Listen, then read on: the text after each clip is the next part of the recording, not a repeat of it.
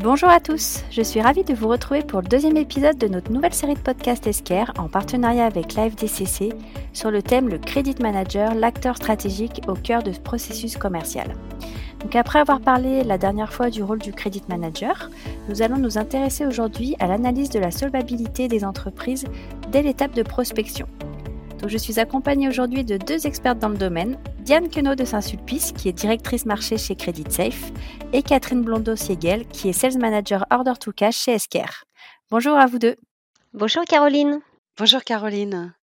Alors, première question pour toi, Catherine. Euh, quelles sont, selon toi, donc, les différentes étapes de la phase de prospection, la phase de qualification? Alors, avant de parler de prospection, il va falloir euh, avoir euh, un support pour travailler cette prospection. Et en général, on va commencer à euh, travailler d'abord sur un ciblage de prospects. Et en général, c'est une préqualification qui a, lieu au niveau marketing. Donc, on va segmenter le potentiel de clients sur la base d'un certain nombre de critères spécifiques parce que lorsqu'on va créer cette base de prospects, on va s'inspirer fortement de l'analyse des clients qu'on a déjà en portefeuille et on va identifier des critères qui nous semblent discriminants pour créer cette base de prospects. Donc ça va être des critères de chiffre d'affaires, de taille d'effectifs, d'activité. Et dans ces critères, il est très important d'intégrer également des notions de santé financière parce que quel est l'intérêt pour une entreprise et plus particulièrement pour le commercial, d'aller prospecter, d'aller dépenser de l'énergie vers des prospects qui ont une santé financière chancelante et qui risquent de ne pas payer l'entreprise, voire qui risquent d'être complètement défaillants. Donc c'est important que lorsqu'on travaille en amont de la qualification ces, ces bases de prospects, on intègre également des éléments de ciblage basés sur la santé financière de l'entreprise. Ça va être le résultat, ça va être le poids des dettes, ça va être le délai de règlement client. Il y a tout un tas d'indicateurs, la proportion des provisions par exemple, il y a tout un tas d'indicateurs qui peuvent nous aider à analyser et à pressentir quelle va être la qualité de ce client. Donc c'est une phase importante de filtrage et qui permet ensuite de donner au commercial une base de prospection avec des entités saines et pérennes. Diane, est-ce que tu souhaites ajouter justement des éléments suite aux propos de Catherine? Oui, tout à fait. Alors effectivement, il y a ces deux grandes étapes, hein. la qualification, le ciblage. On pourrait effectivement aussi envisager la troisième étape qui est le but ultime, c'est le closing. Donc on comprend bien que la qualification, c'est donc une étape pour évaluer s'il y a opportunité ou non pour récolter les informations nécessaires dont les entreprises ont besoin pour réussir leur processus de vente en fait. Donc, il est nécessaire, voire indispensable, de disposer d'une base de données pour identifier et qualifier. Vient ensuite euh, effectivement la segmentation hein, pour cibler et aussi pour optimiser euh, les actions commerciales, mais aussi marketing et de communication. Le tout étant en fait pourquoi un ciblage et, qu'il se doit de qualité, c'est pour euh, à la fois gagner en temps humain et optimiser les budgets. Et une fois qu'on maîtrise bien ces étapes, on va également accroître la productivité et surtout assurer un retour sur investissement puisque c'est vraiment le KPI clé d'une action de, prospection, c'est d'avoir un retour sur, euh, investissement. Donc encore, hein, non seulement il faut que les entreprises, elles doivent en fait acquérir de la donnée hein, pour construire leur référentiel, pour mener justement ces actions de prospection, mais il faut que les bases de données soient également, elles, enrichies qu'elle puisse être en fait ce qu'on appelle profonde. Et comme l'a évoqué Catherine, c'est-à-dire une base de données profonde, c'est qu'elle va disposer de différentes catégories de données qui vont permettre justement de pouvoir segmenter et donc de cibler. Alors, juste pour redire un petit peu ces différentes catégories, hein, on va pouvoir faire du ciblage sur de l'identitaire, du légal, du juridique, du financier. Et également, même maintenant, on va pouvoir rajouter probablement de la réputation parce que là, encore une fois, pour mener une action de prospection, le tout, c'est de cibler les bons prospects et d'éviter de dépenser, on va dire, du temps humain et financier sur des prospects qui n'assureraient pas ce fameux ROI. Juste en synthèse, hein, les entreprises, elles peuvent définir et piloter leur stratégie commerciale, marketing et communication, c'est-à-dire soutenir leur croissance organique, mais également un bon prospect, c'est aussi euh, sécuriser euh, leur développement, c'est cibler et analyser des entreprises qui pourraient accélérer également leur croissance externe, et donc d'où l'intérêt de disposer de référentiels à jour et surtout enrichis. Voilà. Et justement, en quoi les commerciaux peuvent avoir un lien avec le service de credit management? Alors, pour moi, on parle de complémentarité en fait entre ces deux services, vraiment. D'ailleurs, on a énormément parlé bah, de, culture cash. Je pense que tout le monde a bien notion de cette complémentarité. Les commerciaux sont de véritables partenaires pour les credit managers. Et à l'inverse, en fait, le credit manager permet de rapprocher le commerce et la finance. Et en fait, si on regarde d'un point de vue des processus, c'est vrai que comme on l'a évoqué, une prospection préparée, ciblée et maîtrisée va permettre de limiter les impacts négatifs et les répercussions sur la finance hein, et surtout sur la trésorerie. Là encore, on a besoin en fait d'évaluer de détecter les bons prospects. Les données issues des bases de données, effectivement, comme les fournisseurs de données, vont permettre justement de faire ça et permettre de dire c'est qui ou c'est quoi le bon prospect en fait. C'est au travers de cette analyse des données qu'on va dire si oui ou non ce prospect est qualifié de bon prospect. L'inverse, si la prospection n'est pas préparée, ciblée ni maîtrisée, ben c'est quoi le risque? Ben Le risque, c'est de perte de temps, d'argent, dans la mesure où l'entreprise aura consacré du budget et elle aura voire même un risque de non-recouvrement eh d'une prestation livrée, où là encore, c'est pratiquement pire, puisque pour livrer une prestation, l'entreprise va elle-même engager des fonds hein, pour, pour pouvoir probablement, si elle doit sous-traiter, pour pouvoir réaliser cette prestation. Donc là encore, le ROI ne serait absolument pas assuré, ce qui impactera directement les résultats financiers de l'entreprise. Donc ça prouve qu'effectivement, une prospection doit être préparée, maîtrisée et ciblée. Voilà. C'est en ça hein, qu'on peut voir comment le commerce est complémentaire de la finance, mais que peut en fait apporter le crédit manager au commerce au-delà du fait de recouvrer, à mon sens, une aide précieuse au niveau des actions commerciales, du ciblage et des actions marketing. Ça, c'est peut-être un petit peu une notion nouvelle parce que c'est vrai qu'on l'envisageait pas là, mais il y a comme un aller-retour, on va dire, hein, dans cette complémentarité, dans cet échange et dans ce travail que le commerce doit faire également avec le credit manager. Ben là, le credit manager peut tout à fait aussi apporter et contribuer et se rapprocher du marketing, à mon sens, puisque l'analyse des expériences que va faire le credit manager hein, permettra en fait euh, au credit manager d'être force de proposition dans la définition des cibles marketing. C'est la recherche de l'identification de ce que l'on pourrait appeler des look-alike, puisque lui-même peut tout à fait se dire qu'effectivement le prospect qui a été ciblé était considéré comme un bon prospect, mais c'est réellement révélé comme étant un bon prospect, puisqu'il n'y a pas eu, par exemple, besoin de recouvrement ou le, process de vente s'est très bien déroulé. Et pourquoi pas, justement, partager cette analyse avec le marketing pour essayer d'aller chercher ne serait-ce que des look-alike. Et le marketing se chargera du comment et du quoi, c'est-à-dire de comment il va atteindre ces look-alike, comment il va atteindre cette cible et avec quel message. Voilà. Alors, j'ajouterais peut-être que le credit management doit aussi travailler en étroite collaboration avec le commerce, dans la mesure où parfois aussi, lorsqu'on est en phase de négociation, et eh ben entre les premières démarches de prospection et la négociation, il a pu se passer du temps et le prospect a pu se dégrader.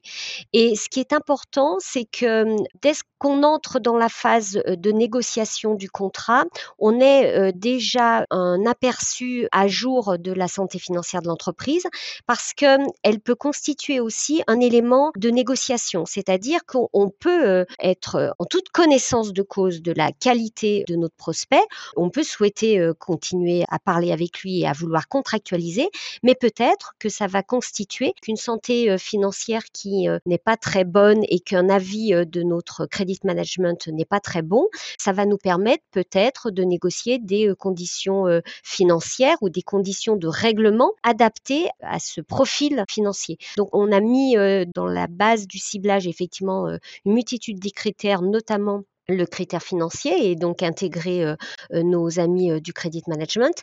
Mais ce lien, cette relation avec le commerce va devoir perdurer tout le long du cycle de vente et même au-delà, puisque une fois qu'on a signé un contrat, eh bien, il peut y avoir tout un tas de péripéties rencontrées par l'entreprise et c'est important que le commercial soit averti de toute dégradation de la qualité, d'une part, des paiements, des règlements de l'entreprise, mais aussi du profil de la structure financière de l'entreprise pour qu'il puisse agir et qu'il puisse créer un relationnel qui euh, améliore la résolution euh, des éventuels ou qui prévient euh, des éventuels décalages de règlement des factures. Donc vraiment, les commerciaux doivent travailler la main dans la main avec le credit management. Et justement, Catherine, pourquoi il est nécessaire d'analyser la solvabilité des prospects et des clients aussi, avant même la signature du contrat? Bah, parce que clairement, le le commercial, ça ça le touche, hein, heu, parce qu'un prospect avec lequel, je vais signer, qui ne règle pas sa facture auprès de mon entreprise, eh bien, c'est pour moi, heu, une reprise, de commission et donc heu, je vais en être impactée. Donc bien entendu, le commercial est en premier chef impacté, par une éventuelle, défaillance ou d'éventuels décalages de règlement de la facture. Donc ça, c'est déjà un des principaux points. L'autre point et dont les commerciaux ont de plus en plus conscience, hein, puisque Aujourd'hui, comme l'a mentionné Diane, hein, on parle beaucoup de culture cash et, l'objectif, c'est que vraiment euh, ce soit euh, instillé à tous les niveaux de l'entreprise, à chaque service de l'entreprise. C'est qu'une entreprise qui n'est pas réglée euh, de ses factures, eh ben, c'est une entreprise qui a moins de capacité d'investissement, qui va pouvoir moins se projeter dans l'avenir et assurer le développement de l'entreprise. une entreprise qui a des problématiques de règlement et qui a des impayés eh bien, ça a un impact sur son closing bilanciel, hein, c'est-à-dire que un impayé va impacter le chiffre d'affaires de l'entreprise puisqu'on va passer des provisions. Ça, c'est les, DAF n'aiment pas trop ça en fin d'année hein, parce que ça va dégréver le chiffre d'affaires de l'entreprise. Donc, au-delà du fait que ça va impacter sa capacité d'investissement, bah, ça aussi, ça va impacter son bilan. Donc, bien sûr, c'est pour ça qu'aujourd'hui, quand on parle de culture cash, on partage énormément de KPI auprès de l'ensemble des collaborateurs, dont bien sûr la fonction commerciale, pour que euh, les collaborateurs aient bien en tête cette problématique de euh, trésorerie, de faire rentrer le cash le plus rapidement possible, de limiter les impayés et de pouvoir agir en amont d'un impayé avéré pour éviter euh, ces passages en provision. Et donc, justement, plusieurs indicateurs donc, permettent d'analyser cette santé financière des entreprises. Diane, quels sont ces indicateurs qu'il faut vraiment prendre en considération? Bah, il y en a déjà au moins 6, hein, vraiment les principaux. C'est, le score de prédiction de défaillance, c'est déjà un très bel indicateur parce que si effectivement il baisse, c'est déjà un signe. La limite de crédit, également. Le comportement de paiement, s'il est déviant, s'il se met à augmenter, effectivement, c'est encore un signe. Tout ce qui va être privilège et contentieux. Après, on peut regarder aussi, hein, tout ce qui va être les événements de l'entreprise et les procédures. Et puis, on peut même regarder également les liens capitalistiques, c'est important. Alors, en termes d'indicateurs, c'est vrai qu'on va retenir quand même les trois principaux. Hein, c'est le score de défaillance, la limite et le comportement de paiement. Mais toutes les informations que je viens de livrer sont toutes des informations qui, au fond, il faut vraiment les analyser, les regarder de près. Alors, la reco à faire, hein, c'est de faire régulièrement une analyse des profils des clients avec lesquels on travaille. Comme ça, on s'assure de la bonne solvabilité du client avec lequel on va s'engager ou du prospect. J'ajouterais peut-être aussi que certains de ces indicateurs, notamment les scores de prédiction de défaillance, sont bien souvent remontés dans les CRM et d'autres outils de pilotage qui permettent aux équipes transverses d'avoir accès à ces notions, à ces KPI et de pouvoir ajuster leurs actions à leur niveau par rapport à ces, ces éléments. Et comment les commerciaux peuvent facilement avoir accès à cette donnée? Ben, en général, c'est des données qui sont réintégrées, encore une fois, dans leur CRM ou dans leurs outils métiers. On a beaucoup parlé des commerciaux, mais les commerciaux sont également en relation avec les équipes qui s'occupent de tout ce qui est cash collection, les équipes de recouvrement qui vont être en charge de relancer les clients par rapport à certains scénarios et la régularité de leur règlement. Et donc, c'est des indicateurs qui sont systématiquement intégrés dans ces outils métiers et qui permettent d'avoir une vision à jour et d'adapter justement les différentes actions auprès des clients et ne pas bah, typiquement relancer un client qui a un, très bon score et qui de façon récurrente paye avec un certain délai. Toutes ces informations sont partagées dans des outils métiers et sont remontées dans des outils métiers. Oui, effectivement. Il remonte dans les outils métiers puisque les données peuvent être intégrées. Donc, en ce sens, alors, juste pour, pour synthétiser sur la façon de disposer de ces informations, c'est vrai que ben, tout le monde connaît l'usage des sites web, sont les, premiers usages en, en général d'avoir accès à des solutions en mode SaaS. Il y a également comme vient de le dire Catherine, le fait d'intégrer des données dans des outils, des applicatifs métiers dédiés Donc ça, c'est très important. Autre, possibilité aussi pour les clients, c'est d'avoir recours à des échanges de fichiers. Ça aussi, ça se fait beaucoup. Ça, permet, derrière aux fichiers d'être à la fois traités par une direction et intégrés, par exemple, dans un applicatif métier et pour le faire, en fait, on utilise des technologies comme les API ou les connecteurs. Mais quoi qu'il en soit, en fait, l'entreprise doit s'équiper d'une solution hein, pour exploiter les données, pour les consulter et pour également euh, mettre en surveillance les tiers avec lesquels elle s'engage. Et euh, tout à l'heure, vous parliez qu'il était important donc euh, que les crédits managers et les commerciaux collaborent ensemble. Comment sensibiliser les commerciaux à cette importance? La première chose que j'ai envie de dire, c'est vraiment le commercial, c'est lui qui porte la relation commerciale, c'est lui qui porte le contrat qui va engager les deux parties. Et donc, il est de son devoir, entre guillemets, de s'assurer de la pérennité du tiers avec lequel on contracte. Donc, c'est pour ça que c'est très important, même si, comme on l'a dit en préambule, dans toute phase de qualification, il y a tout un travail de ciblage marketing intelligent à réaliser pour s'assurer que les prospects que l'on me donne aujourd'hui à travailler, ce sont des prospects sains et pérennes. En revanche, eh bien, tout au long du cycle de vente, charge à moi de m'assurer que le prospect avec lequel je suis en train de contractualiser, sa situation ne s'est pas dégradée, qu'il offre toutes les garanties nécessaires. Et si tel n'est pas le cas, à ce moment-là, et donc ça, c'est bien le, credit manager qui, à travers tout son savoir, toute sa compétence et sa capacité à analyser des informations issues de bases de données de tiers, hein, des informations de scoring, de défaillance, etc. C'est toute son analyse qui va lui permettre de donner un avis et de rassurer le commercial sur la qualité de ce tiers. Donc c'est très important que le commercial en a de, de toute façon aujourd'hui vraiment de plus en plus confiance science parce que les entreprises, les contextes, les environnements peuvent se dégrader très vite ou en tout cas évolue très vite. Et on ne peut pas aujourd'hui naviguer à vue, on ne peut pas aujourd'hui faire du business sans connaître l'entreprise à laquelle on s'adresse. On ne peut pas se baser sur des éléments très subjectifs. bon, j'ai un bon contact, l'entreprise me semble saine, ils ont changé de flotte de véhicules, ça a l'air de bien aller. Non, on ne fait pas du business comme ça. Aujourd'hui, on a besoin d'éléments objectifs pour définir définir la qualité de mon tiers.